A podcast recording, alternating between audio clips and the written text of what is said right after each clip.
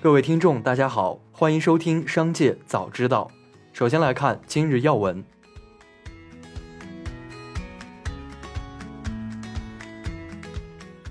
十二月十六日，东方甄选官方账号发布人事任免通知，东方甄选董事会决定，董事长俞敏洪兼任东方甄选 CEO 职务，免去孙东旭的东方甄选执行董事 CEO 职务，即日生效。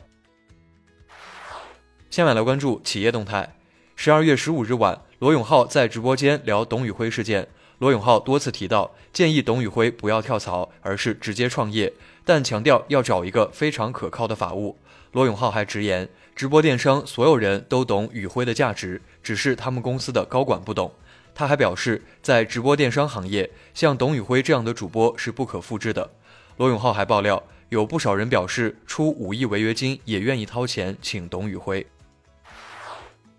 商汤科技董事长、人工智能科学家汤晓欧于十二月十五日在睡梦中不幸离世，享年五十五岁。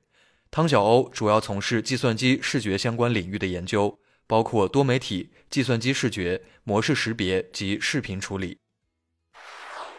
有消息称，字节跳动违规用 OpenAI 技术研发大模型，被 OpenAI 封禁账户。字节跳动发言人表示。GPT 生成的数据在种子项目开发的早期就被用于注释模型，并在今年年中左右从字节跳动的训练数据中删除。他在一份声明中表示，字节跳动获得了微软使用 GPT API 的许可。我们使用 GPT 为非中国市场的产品和功能提供动力，但使用我们的自我发展模型为豆宝提供动力，豆宝仅在中国可用。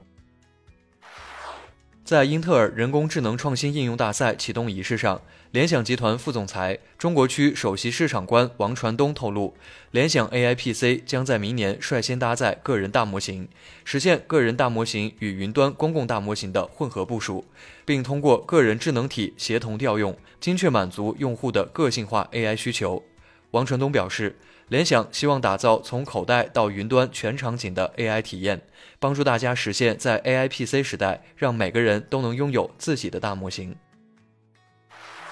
阿里巴巴集团宣布出售其持有的部分小鹏汽车的股权。对此，阿里巴巴集团相关负责人表示：“我们根据自身的资本管理目标，出售了所持的部分小鹏股份，持股由百分之十点二降至百分之七点五。”小鹏是中国电动汽车领域的领军者之一，我们已与其建立了战略合作关系。我们相信小鹏的前景，期待与该公司的持续合作。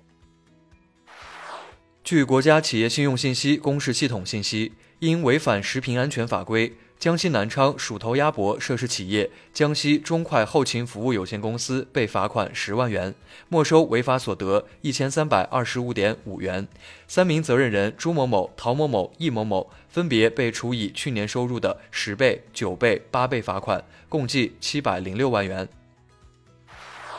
下面来关注产业发展动态。日前，麦麦高聘发布的二零二三年度人才迁徙报告显示。二零二三年新经济人才持续饱和，人才供需比从二零二一年的零点三二上升至二零二三年的二点零四，平均两个人争夺一个岗位。但 AI 相关岗位人才供不应求，在高薪岗位 TOP 二十中，以 ChatGPT 研究员、算法、深度学习为代表的 AI 岗位拥有实习，ChatGPT 研究员以平均月薪六点七万元位列高薪榜榜首。截至九月。国际游客人数达到九点七五亿人次，表明旅游业已恢复到疫情前水平的近百分之九十。联合国世界组织十四日在马德里表示，预计到二零二三年底，旅游业将取得预期进展。最后来关注国际方面，俄罗斯气象部门数据显示，莫斯科积雪厚度已达四十九厘米，这一个数字创造了近一百五十年莫斯科有气象记录以来的最大值。近期，俄罗斯多地持续遭遇暴风雪，部分地区因极端天气导致电力供应中断。此外，不断有车辆在行驶过程中抛锚，导致地面交通陷入瘫痪。芝加哥联储主席古尔斯比表示，在通胀回落至百分之二目标的进程下，应该更加关注失业率上升的风险，不排除在明年三月会议上降息的可能性。预计明年利率将低于现在水平，但不会有显著下降。